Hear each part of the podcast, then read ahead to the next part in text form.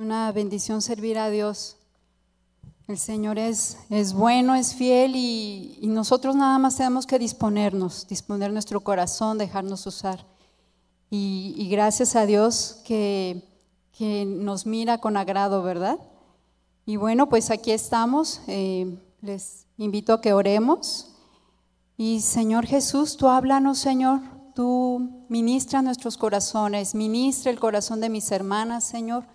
Úsame, Señor, mi Dios, que esa palabra que tú has depositado, Señor, llegue a sus corazones, Señor, y haga, mi Señor, todo aquello, mi Dios, que tú deseas, Señor, y produzca fruto en nosotras, Señor, en el nombre de Jesús. Pues este tema se llama Cristo, nuestro máximo ejemplo. ¿Quién, ¿Quién, sabe que Jesús es lo máximo? Amén, ¿verdad? Pues sí, es de mucha bendición también tener una reunión especial para la edificación de las mujeres. Y aquí podemos ser edificadas, ministradas. ¿Por qué? Porque para Cristo la familia es muy importante.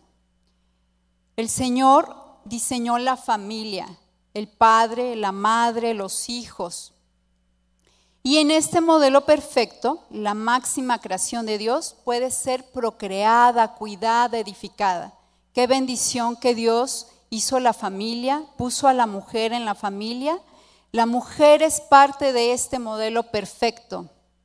Como madre, como esposa, como hija, como abuela, como suegrita. ¿Quién trae a su suegrita? ¿Quién invitó aquí? ¿Quién es suegrita aquí? Mira, si hay algunas suegritas, ¿verdad? Parte muy importante también de la familia. Pues muchas mujeres podemos dar testimonio también de lo que Cristo ha hecho en nuestras vidas. Muchas de nosotras comenzamos una vida nueva en Cristo y Dios comenzó la obra en una de estas reuniones. Para el Señor lo más importante es nuestro corazón. Él va puliendo nuestro corazón por medio de su palabra. Dice Isaías 55:11, así será mi palabra que sale de mi boca. No volverá mi vacía, sino que hará lo que yo quiero y será prosperada en aquello para que le envíe. Entonces el Señor, su palabra siempre la usa para producir un fruto en nuestro corazón. Y aquí estamos, ¿verdad? Dispuestas para recibir su enseñanza, su palabra. Él trabaja en lo interno, en nuestros pensamientos y en nuestros sentimientos. ¿Tú sabes que el Señor conoce lo que piensas? ¿Sabe que conoce lo que sientes? Sí, pues el Señor está interesado en que tú también sepas que Dios quiere ministrarte, que Dios quiere edificarte. Él conoce lo que pensamos y las intenciones de nuestro corazón. Por eso Cristo nos da vida y además nos da ejemplo. Cristo puso ejemplo de cómo debemos responder y cómo debemos comportarnos en las diferentes situaciones que se nos presentan. Cuando venimos al Señor, cuando esa vida se hace en nosotros, cuando la simiente de Dios engendra en nuestro espíritu, se hace ese milagro. ¿Cuántos milagros hay aquí? Amén. qué lindo, qué lindo que, que, ya todas han, la mayoría ha iniciado una vida en Cristo. Se inicia nuestra vida cristiana cuando el Señor nos pasa de muerte a vida, cuando Dios siembra su simiente en nosotros. Y ese milagro que hizo en tu corazón es un milagro de ser una nueva criatura que está libre de la condenación del pecado. Y vamos a estudiar este versículo que es segunda de Corintios 5, 17. Todas traen Biblia o en su dispositivo, pueden, pueden ir leyendo o en la pantalla. Segunda de Corintios 5, 17. Y dice, de modo que si alguno está en Cristo, nueva criatura es. Las cosas viejas pasaron, he aquí, todas son hechas nuevas. Al ser una nueva criatura, comenzamos una nueva vida. Y esa nueva vida solamente podemos caminarla siguiendo a Jesucristo como nuestro máximo ejemplo. Este es el tema entonces de hoy, Cristo, nuestro máximo ejemplo. Y vamos a estudiar esta escritura, este verso 17 que dice, de modo que si alguno está en Cristo. Esta palabra de estar en Cristo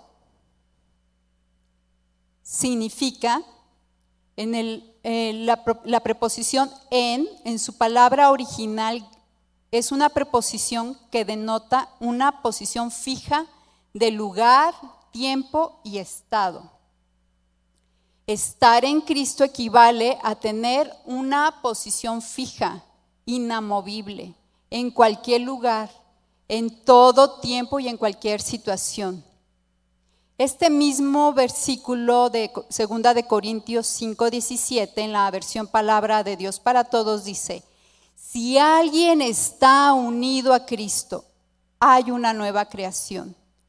Entonces estar en Cristo significa que estamos unidas a Él de manera fija. El Señor está con nosotras en cualquier lugar, en todo tiempo, en cualquier situación. Esta unidad con Cristo nos da acceso a tener comunicación con Él. ¿Quién está feliz de poder hablar con Dios? Sí, amén. Bueno, pues esa comunicación que genera, genera confianza en Dios. ¿Sí? Genera también que le conozcamos, que le entendamos. Si estamos unidas a Él, entonces podemos conocerle, podemos entenderle, podemos saber qué es lo que Dios espera de nosotras. Por ejemplo, las que estamos casadas, ¿quién está casada? ¿Quiénes son casadas? Bueno, todas ustedes, todas nos, yo estoy casada. Las que somos casadas estamos unidas a nuestro esposo, ¿verdad? Pero si no tenemos comunicación con él, entonces no se genera ese vínculo de confianza, ¿verdad? No se genera ese comprenderlo, ese conocerlo, ese entenderlo. Necesitamos comunicación. Así es con el Señor. Necesitamos tener comunión con Él para conocerle, para entenderle, porque estamos unidas a Él. A lo mejor no tienes un esposo amable, amoroso, pero Cristo sí es amable y amoroso. Amén. Tenemos a Cristo, Él es nuestro máximo ejemplo. Pero ¿cómo manifestaba Cristo su unidad con el Padre? Cristo, nuestro Señor Jesús, nos da ejemplo de la unidad con el Padre. Él oraba, oraba, ¿verdad? Ya nos están hablando desde la alabanza. Hay que estar en comunión con Él. Oraba, Cristo oraba al Padre. Aunque Jesús es todo Dios y fue también todo hombre, nos dejó ejemplo para depender del Padre. Vamos a leer un pasaje que precisamente nos va a servir de ejemplo en el que Jesús oraba al Padre. Vamos a Lucas 5:16 y por favor leemos desde el versículo 15.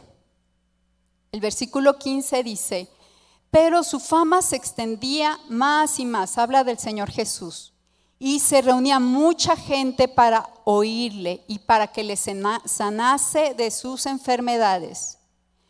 Versos 16, mas él se apartaba a lugares desiertos y oraba. ¿Qué hacía Jesús? Oraba, ¿verdad? Pero ¿qué hacía para poder orar? Se apartaba a lugares desiertos.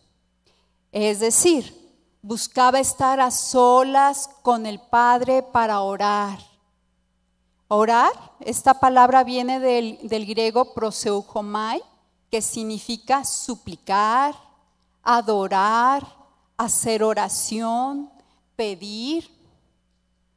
Jesús se apartaba para adorar al Padre, para hablar con Él, para pedirle, nos están hablando, hay que interceder, ¿verdad? Hay que pedir, pero no nada más estar pidiendo para lo que necesito yo, estar viendo lo que necesita mi hermana, viendo lo que necesita la familia, estar intercediendo al Padre.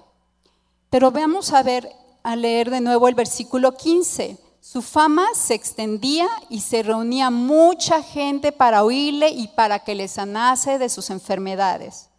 ¿Qué hacía Jesús? Jesús servía a la gente. Él dedicaba su tiempo, dedicaba sus fuerzas. Él se dedicaba a cumplir el propósito que tenía Dios para cuando estuvo en esta tierra. Jesús se ocupaba y se esforzaba mucho para llegar a las personas que lo necesitaban. Pero dentro de todo ese servicio que Jesús hacía, buscaba un tiempo. Buscaba un tiempo para retirarse de todos y estar a solas con el Padre. Lo vemos en otros pasajes también. Y era, es, es constante este ejemplo. En Mateo 14, 23 dice, despedida la multitud, subió al monte a orar. Y cuando llegó la noche estaba allí solo. ¿Cómo estaba solo orando con el Padre? Solo hablando con el Padre.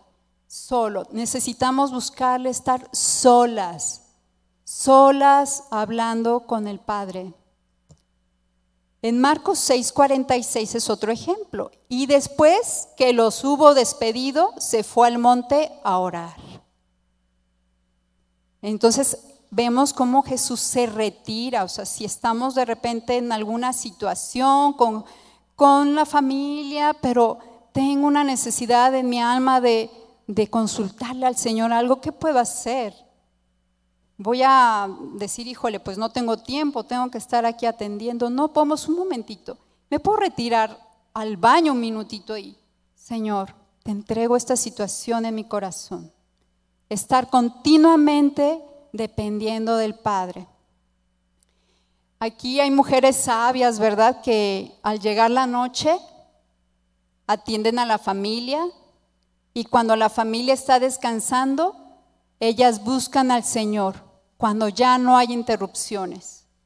¿Quiénes son esas mujeres sabias? Qué bendición. Hay que aprender de ustedes.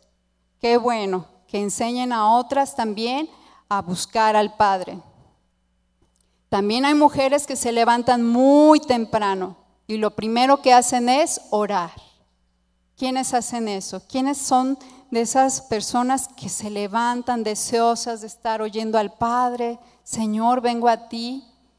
¿Qué, ¿Qué, hago el día de hoy? Bueno, pues hay que enseñar, ¿verdad? También a otras a orar, a buscar al Padre. ¿Y el resto? ¿Qué hacemos? ¿Qué hacemos? ¿Le buscamos a solas? ¿Buscamos al Padre? ¿Oramos a Dios? ¿Platicamos con Él? ¿Le adoramos a solas o solamente cuando estamos aquí en, la reunión, en la alabanza, en la adoración? ¿Es el único momento en que le adoramos?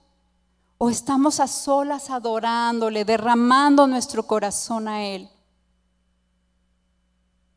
¿Qué dices? ¿A qué hora voy a orar si tengo muchos quehaceres? Eso es lo que a veces pensamos, dejamos que, que ese afán nos esté atrapando. ¿qué hacemos? Claro, tenemos que atender las necesidades de nuestros hijos para las casadas. Tenemos que preparar la comida, a lo mejor para las que son hijas, estar estudiando. Tengo que encargarme del orden y la limpieza de la casa. Y las que servimos, ¿qué decimos? Ay, además de los quehaceres en el hogar, el servicio a Dios, porque yo quiero entregarle mi vida, quiero servir, pero ¿en qué momento me doy tiempo para estar sola con el Señor? Dice primera de Pedro 5, del verso 7 al 8. En el verso 7 dice, echando toda vuestra ansiedad sobre Él, porque Él tiene cuidado de vosotros. El verso 8 dice, sed sobrios y velad, porque vuestro adversario el diablo, como león rugiente, anda buscando alrededor a quien devorar. Pues de pronto podemos tener esta, este afán, esta ansiedad, estas ocupaciones que no dejan que vayamos a buscar al Padre. Porque quiero decirte que las preocupaciones son distracciones. Cuando estamos muy preocupadas, muy afanadas, eso nos distrae. Mientras más preocupadas estamos, más distraídas de las cosas espirituales, más distraídas de la instrucción de Dios. Y ahí es cuando más necesitamos orar. Cuando decimos menos tiempo tengo es cuando más tengo que buscar al Padre, cuando, debo de decir, Señor, ayúdame, ayúdame, quita este afán, Señor, desechando toda vuestra ansiedad sobre Él. Señor, te entrego esta ansiedad, te entrego, vengo a ti, Señor, estoy muy ocupada, no sé cómo resolver tantas situaciones que a veces se nos presentan. Entonces necesitamos orar porque el diablo anda como león rugiente buscando a quien devorar. No, no, es, no es cosa simple esto. Ese diablo anda tras del que se vea débil, tras del que se vea descuidado, tras del que se vea preocupado, afanado y distraído. A lo mejor te quiere devorar a ti. A lo mejor quiere devorar a tu hijita, la más pequeña, la que amas porque es pequeña.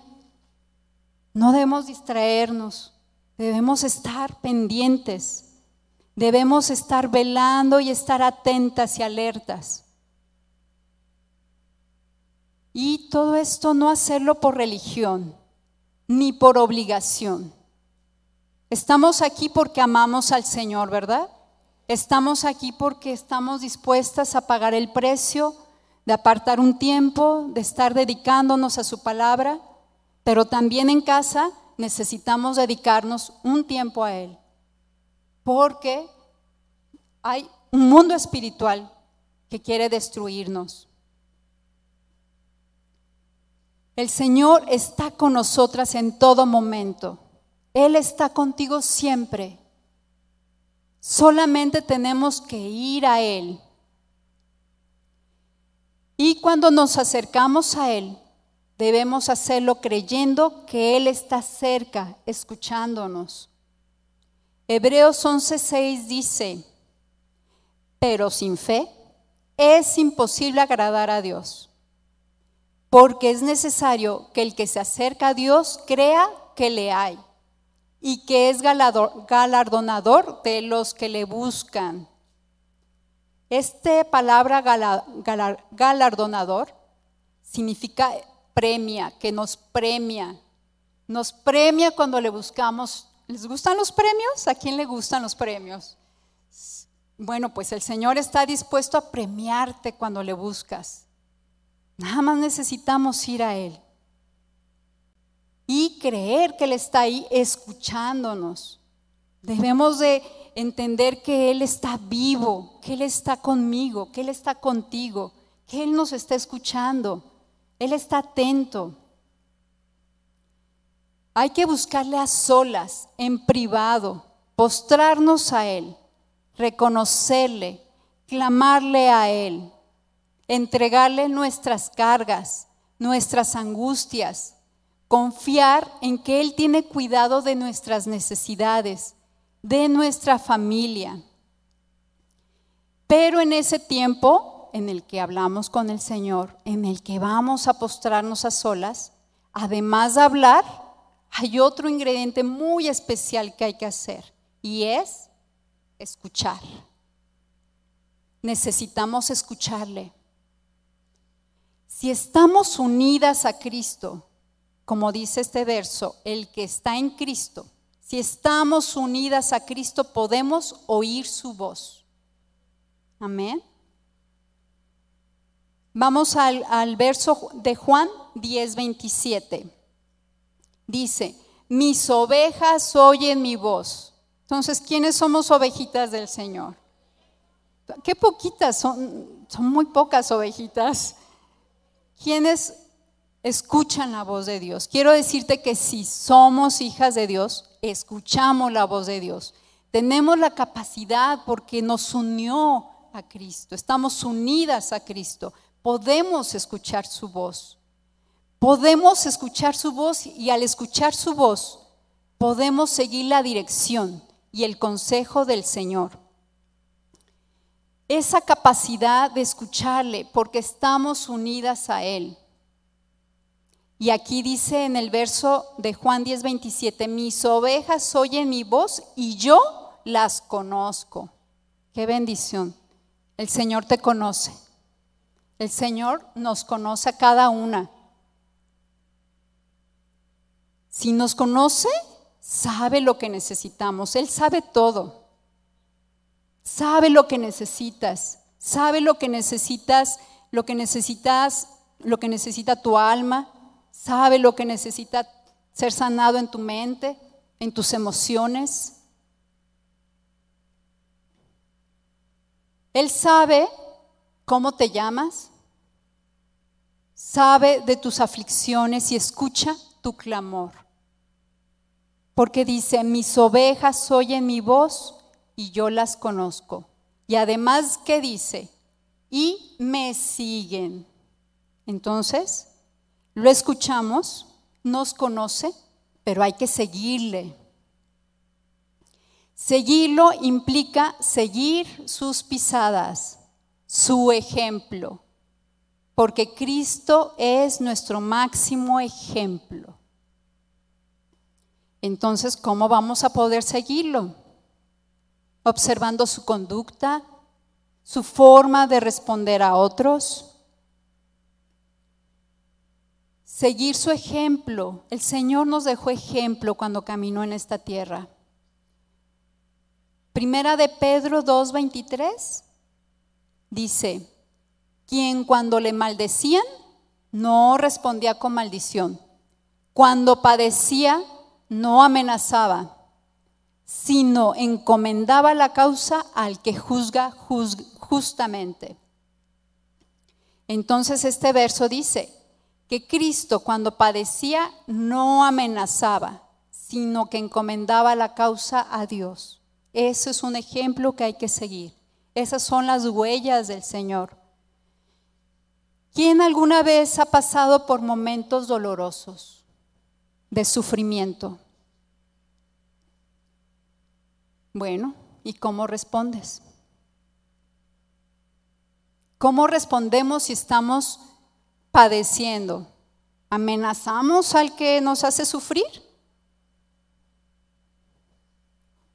le decimos a la suegrita, pero ya verá, pero ya verá que Dios todo lo ve, Él todo lo sabe, va a pagar. No, ¿verdad? Espero que eso no estemos haciendo, ¿verdad? Pero ¿qué hacemos? Entregar la causa al Señor. ¿Qué le podemos decir? Señor, te entrego esta situación. Habla al corazón de mi suegrita haz tu obra maravillosa en ella. Lo que me dijo me dolió, pero yo lo perdono en el nombre de Jesús. Amén. Eso es entregarle la causa al Señor. Eso es cuando sentimos un dolor, un sufrimiento.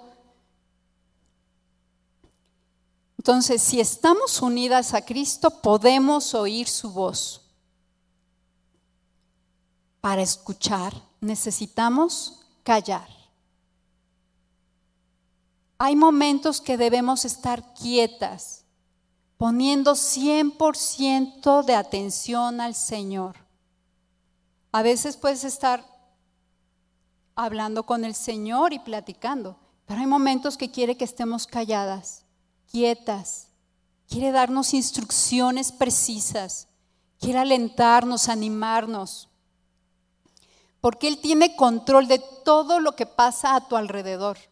Él, él, tiene control de todo, pero quiere enseñarte a depender de Él, a confiar en Él, a que vengas a Él y le entregues esa carga, a que vengas a Él y le entregues ese afán, esa ansiedad. Y quiere también que seamos prudentes. No se trata de descuidar a la familia y estar todo el tiempo en, el Señor arrodillada muchas horas y descuidar mi casa, eso tampoco es. Pero sí puede darme el orden del día. Cuando voy con el Señor, el Señor puede darme qué hacer primero. Haz esto primero, esta tarea. Nos puede recordar lo que debemos hacer. Eso que nos toma cinco minutos, pero que si no lo hacemos tiene consecuencias. Y el Señor te lo recuerda, acuérdate, tienes que hacerlo. Él nos puede dictar las prioridades de nuestras actividades del día a día. No hay pretexto de decir, ay, tengo muchas cosas que hacer. No hay pretexto. El Señor me puede decir qué hacer primero, qué hacer después. Yo recuerdo cuando inicié mi caminar con Dios y el Señor tan bueno, tan lindo, escuchando su voz, al principio yo tenía mucho trabajo. Cuando uno quiere agradar a Dios, quiere ser excelente en todo, excelente en el trabajo, excelente en el servicio, excelente en casa.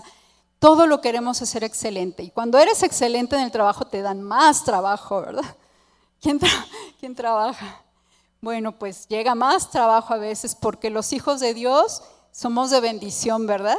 Entonces, en ese tanto trabajo, el Señor me ayudaba, me daba dirección, me decía qué tarea hacer primero, qué tarea hacer después, me daba instrucciones, primero esto, esto y otro.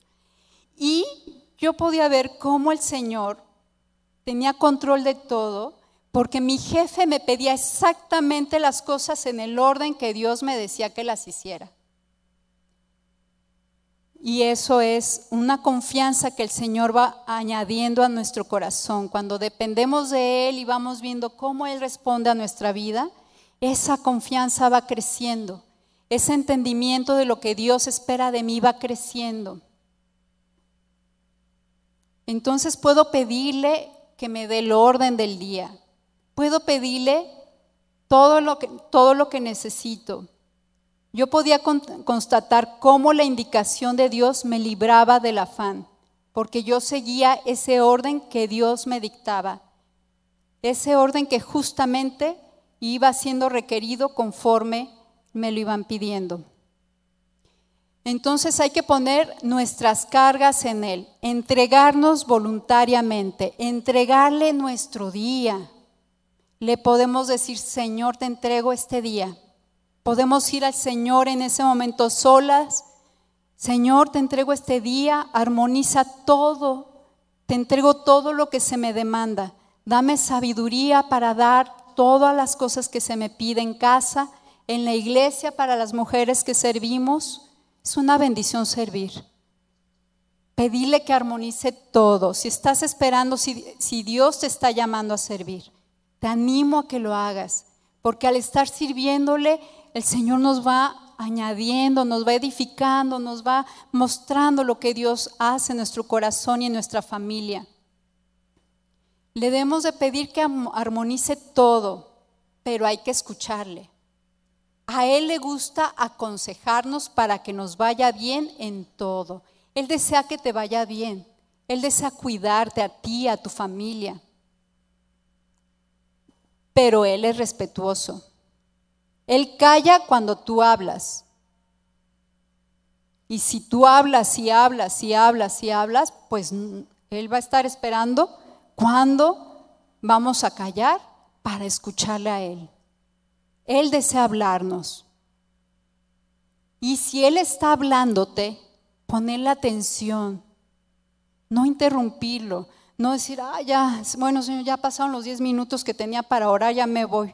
No, si Él te está dando una indicación, a lo mejor te está advirtiendo de algo que tú necesitas cuidar ese día, algo que pueda tener consecuencias. A Él le gusta que nos presentemos con reverencia, por amor, reconociéndolo como Rey, como Señor.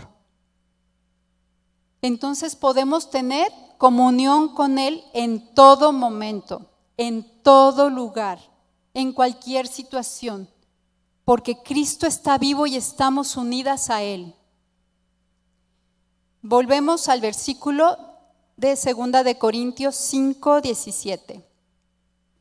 Entonces dice, de modo que si alguno está en Cristo, nueva criatura es. ¿Qué pasa si estamos unidas a Cristo? Somos una nueva criatura, o como lo dice la traducción lenguaje actual, somos una nueva creación. Ser una nueva creación tiene un propósito. Vamos a Efesios 2.10 en la traducción lenguaje actual. Dice, nosotros somos creación de Dios. Por nuestra unión con Jesucristo, nos creó para que vivamos haciendo el bien, lo cual Dios ya había planeado desde antes. En la versión de Reina Valera dice, creados en Cristo Jesús para buenas obras. Dios en su soberanía nos hace una nueva criatura para que vivamos haciendo el bien. El Señor Jesús nos dio el mayor bien ya, al dar su vida por nosotros, al permitirnos entrada al Padre. Cristo es nuestro máximo ejemplo. Él hizo el mayor bien para nosotros. En Efesios 2.18 vemos, porque por medio de Él, los unos y los otros, tenemos entrada por un mismo espíritu al Padre. En Tito 2.14 vemos quien se dio a sí mismo por nosotros para redimirnos de toda iniquidad y purificar para sí un pueblo propio, celoso de buenas obras. Su vida por nosotros fue el mayor bien que cualquier persona pudiera recibir. Mientras el Señor caminó en esta tierra, Jesús hizo el bien en todo momento. Vamos a ver el pasaje de Hechos 10:38. En este pasaje Pedro estaba relatando lo que había sucedido y él había sido testigo de las obras del Señor y podía decir porque lo había vivido. Dicen Hechos 10:38. Habla del Señor Jesús, cómo Dios ungió con el Espíritu Santo y con poder a Jesús de Nazaret y cómo éste anduvo haciendo bienes y sanando a todos los oprimidos por el diablo, porque Dios estaba con él. El Señor Jesús siempre hizo bien. Cristo es nuestro máximo ejemplo. Ahora, si nosotros somos una nueva creación, ¿de qué manera hacemos el bien? Cada una debemos clamar a Dios, pedir por su unción, por su poder, pedirle que nos use para hacer el bien, que nos use al orar por otros. A lo mejor tú eres una joven que estudia y ve a un compañero que está pasando por dificultades, le puedes decir, ¿me permites orar por ti? Y, a nadie, nadie te dice que no quiere que lo ores por ellos. Podemos orar por ellos. Si una madre ve a sus hijos en la batalla, en la lucha, mi amor, ¿me dejas orar por ti? Los pequeñitos les encanta que oremos por ellos. Ya más grande, así como que, ay, más. Pero en la primera oportunidad, Señor, bendícelo, guárdalo de todo mal, que le vaya bien en todo, protégelo, Señor. Entonces, pedir su unción y su poder para pedirle que nos use para hacer el bien. Dice en Juan 14, 12, de cierto, de cierto os digo, el que en mí cree las obras que yo hago, él las hará también. Y aún mayores hará porque yo voy al Padre. El Señor Jesús pagó ese bien por nosotros y nos dio la capacidad de pedir al Padre por su unción, por su poder para hacer esas obras porque creemos en Jesús. Pero en, la vida práctica también podemos hacer el bien comenzando en casa con nuestros hijos, con nuestro esposo, como habla la mujer virtuosa de Proverbios 31, 10 al 12. El verso 10 dice, mujer virtuosa, ¿quién la hallará?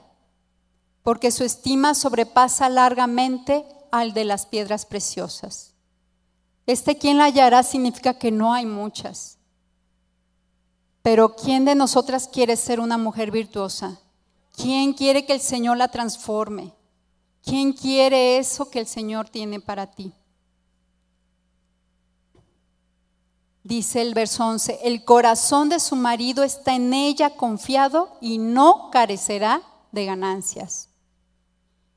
Pues qué hermoso que el esposo de una mujer confíe en ella. Qué lindo que tu esposo cuando le platicas algo cree en ti, tiene confianza en ti. Pero ¿qué hace esta mujer para ganar la confianza de su esposo? Verso 12 dice, le da ella bien y no mal todos los días de su vida. ¿Qué dice? Le da bien todos los días. No unos días que me siento bien te doy bien y otros días que no me siento bien, ahí atiéndete tú. No, dice todos los días. Y las jovencitas aprenden, ¿verdad? Están aprendiendo. Todos los días. Dice que le da bien todos los días. Por eso su marido confía en ella. ¿Qué es esta palabra de bien?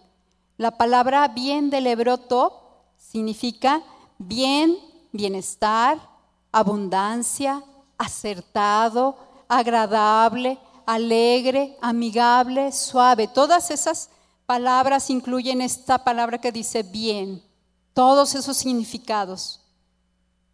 Entonces la mujer sabia y virtuosa, que es observadora de las necesidades de su marido, le da bien, le da alegría, le da bienestar. Si lo ve triste, ¿qué te pasa, mi amor? puedo orar por ti también nosotras, ¿verdad? Velo alegre, contento. Le da bienestar. La mujer virtuosa le da bienestar a su esposo. Lo veo cansado, le doy el espacio para que repose. Y no estoy ahí machacando todos los problemas de la casa, ¿verdad? ¿Por qué es tan importante este hacer bien al esposo? porque el esposo o el padre es la cabeza del hogar. Y si nuestra cabeza está bien, todo el cuerpo está bien.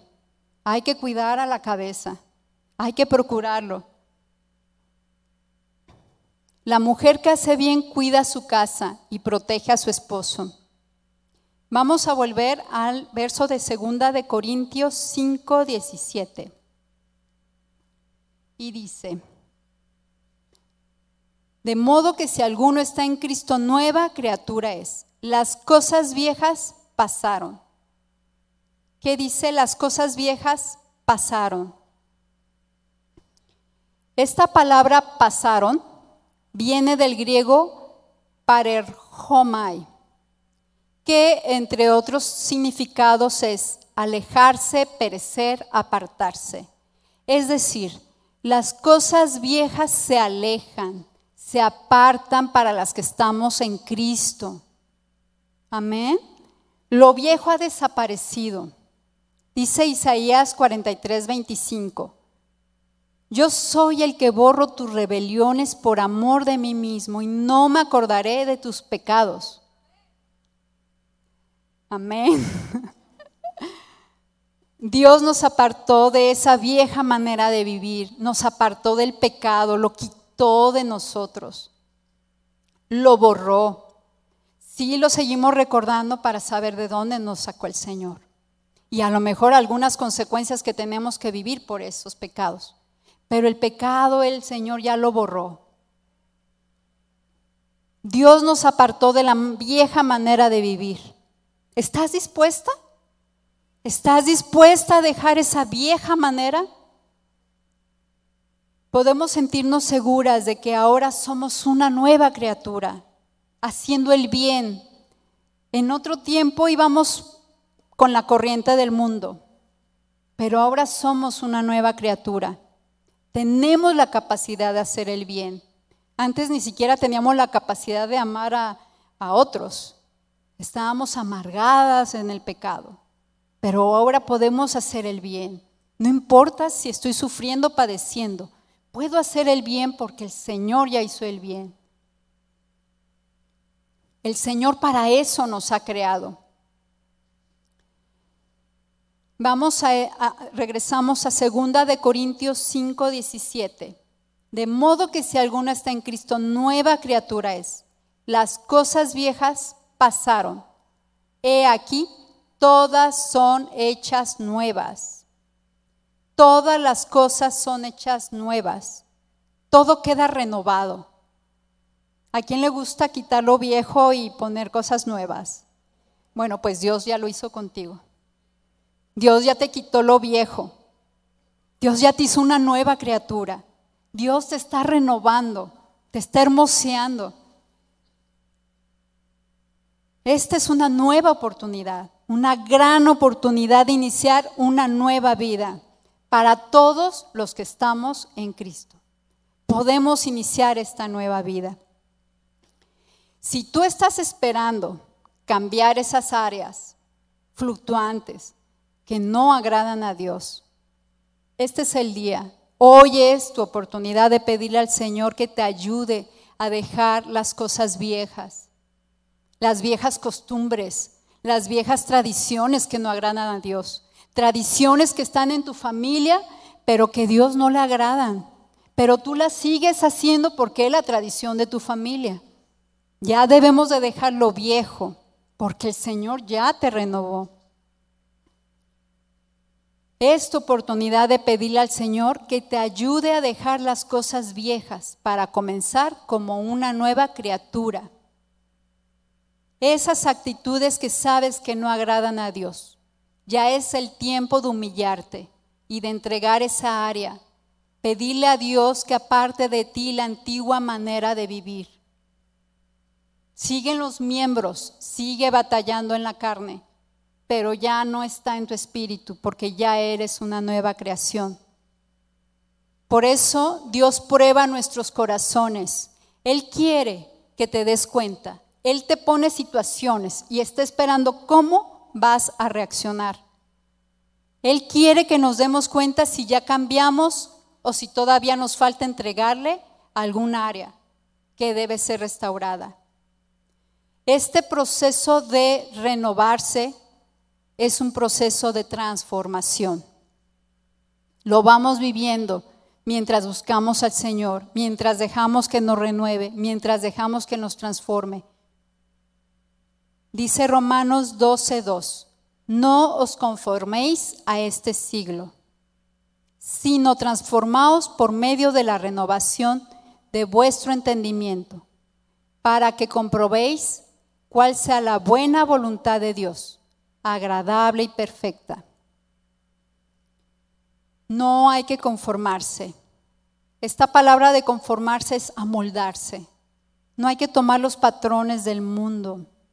En la traducción lenguaje actual de Romanos 12.2 dice, no vivan ya como vive el mundo. Ya debemos de dejar la manera del mundo. Al contrario, cambien de manera de ser y de pensar. Así podrán saber lo que es, qué es lo que Dios quiere. Así podrán saber qué es lo que Dios quiere. Es decir, todo lo que es bueno, agradable y perfecto. Eso es lo que dice Romanos 12.2 en la versión traducción lenguaje actual.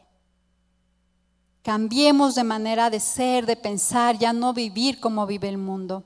Nos toca a nosotros, te toca a ti. Te toca a ti dejar de vivir como vive el mundo. Ya hizo Dios la obra en ti, ya eres una nueva creación. Ahora tienes que dejar esas costumbres. Amén. Primera de Juan 2.16 en la traducción lenguaje actual dice, las cosas que ofrece la gente del mundo no vienen de Dios, sino de los pecadores de este mundo. Y estas son las cosas que el mundo nos ofrece. Los malos deseos, las ambiciones de tener todo lo que vemos y el orgullo de poseer muchas riquezas. Y en estos tiempos cada vez estamos más expuestos a las redes sociales, a la publicidad, a que se nos presenten cosas como si las necesitáramos, haciendo que deseemos lo que no tenemos, pero además lo que no necesitamos. Cuando estamos poniendo esas situaciones en primer lugar, estamos desagradando a Dios. Estamos llevándonos por la ambición de tener todo lo que vemos. Pero Dios nos da la oportunidad, nos sigue dando oportunidad de arrepentirnos, de reconocer. Si estamos siguiendo la corriente del mundo, nos da la oportunidad de reconocerlo, decirle, Señor, perdóname. Podemos pedir perdón. Tenemos a Cristo que es nuestro abogado. En primera de Juan 2.1 dice, hijitos míos, estas cosas os escribo para que no pequéis. Y si alguno hubiere pecado, abogado tenemos para con el Padre, a Jesucristo el justo. El Señor Jesús está ahí como abogado, pidiendo, intercediendo por ti, para que puedas dejar las cosas de este mundo, pero te toca a ti. Te toca a ti entregarlo, te toca a ti dejarlo. Y el Señor está ahí para ayudarte. Dejar que nuestros pensamientos sean transformados por los pensamientos de Dios. El enemigo te va a querer engañar. El enemigo nos quiere engañar constantemente, haciéndonos pensar que no podemos obedecer, que no merecemos la salvación, que no podemos ser transformadas. Te va a querer engañar que no eres una nueva creación. Es por la voluntad de Dios que tenemos amistad con Él por medio de Cristo y por medio de Él podemos ser transformadas y restauradas. Dios ve lo que tú piensas, Dios ve lo que tú sientes, Dios ve lo interno de nuestro corazón y ahí es donde está trabajando. Si al presentarme ante Dios, el Señor descubre las intenciones de mi corazón, cuando voy a Él a solas y el Señor habla a mi corazón y dice, esto estás haciendo mal. Lo que te hizo esa persona no, era nada más para sacar esto que estás mostrando. Arrepiéntete. Dios hace, nos habla en esa, en esa, en esa conversación privada con Él. Descubre nuestras intenciones, las expone. Y yo debo arrepentirme, debo reconocer, entregarle al Señor esa batalla y dejar que el Señor pelee por mí. Debemos de dejarnos a moldar por el Padre y no por el mundo. Y a manera de conclusión podemos tener comunicación con el Padre, porque Cristo nos da acceso al estar unidas a Él. Cristo es nuestro máximo ejemplo de cómo podemos mantener esta comunicación con Dios. Nos enseña a dejar toda preocupación y ansiedad estar alertas y velar. Necesitamos escucharle. Él nos conoce y sabe lo que es mejor para cada una. Si somos nueva creación, debemos hacer el bien cada día. Debemos mostrarnos como nueva creación, haciendo el bien. El bien en nuestra casa, el bien en nuestra comunidad, el bien en la iglesia, si Dios te está llamando a servir, sírvele. Y entrégale todas esas cargas, porque el Señor ya las llevó, ya pagó todo para que nosotros podamos hacer buenas obras.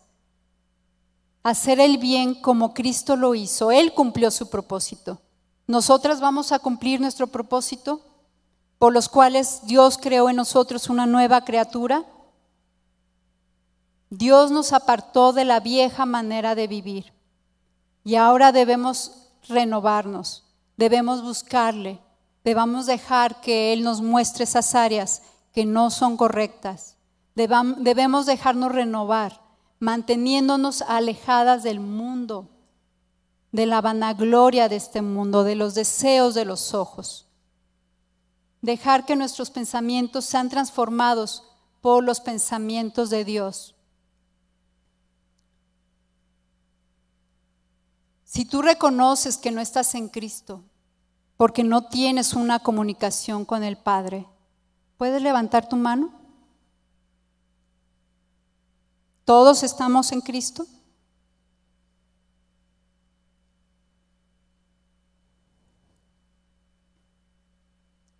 Si tú estás consciente de que eres una nueva criatura, porque las cosas viejas pasaron, pero en este proceso de santificación vives con cargas, ansiosa, preocupada, que te evitas, no puedes hacer el bien a otros por tu afán.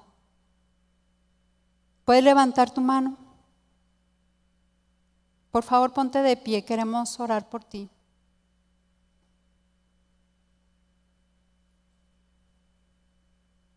Si tú reconoces que necesitas al Señor, que no has venido a sus pies,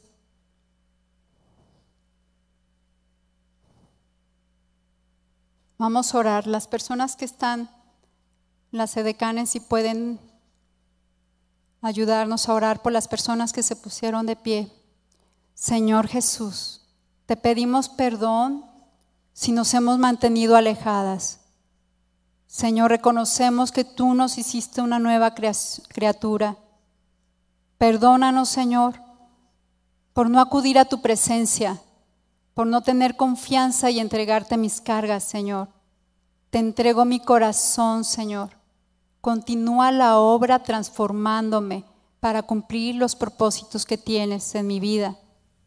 Quiero hacer el bien, Señor, en el nombre precioso de Jesús, Señor. Gracias, mi Dios. Gracias, Señor. Y si tú eres una persona que ha cumplido, el Señor te anima a seguir, a seguir haciendo el bien, a seguir buscándole. Porque el Señor te premia, te premia cada vez que vas a Él. Señor, gracias, Señor, por tu misericordia, Señor, para nosotras. Gracias porque tú fuiste a esa cruz por nosotras, Señor. Tú cumpliste todo, mi Dios. Tú hiciste el mayor bien para nosotros, Señor. Queremos hacer el bien, Señor. Transfórmanos, Señor.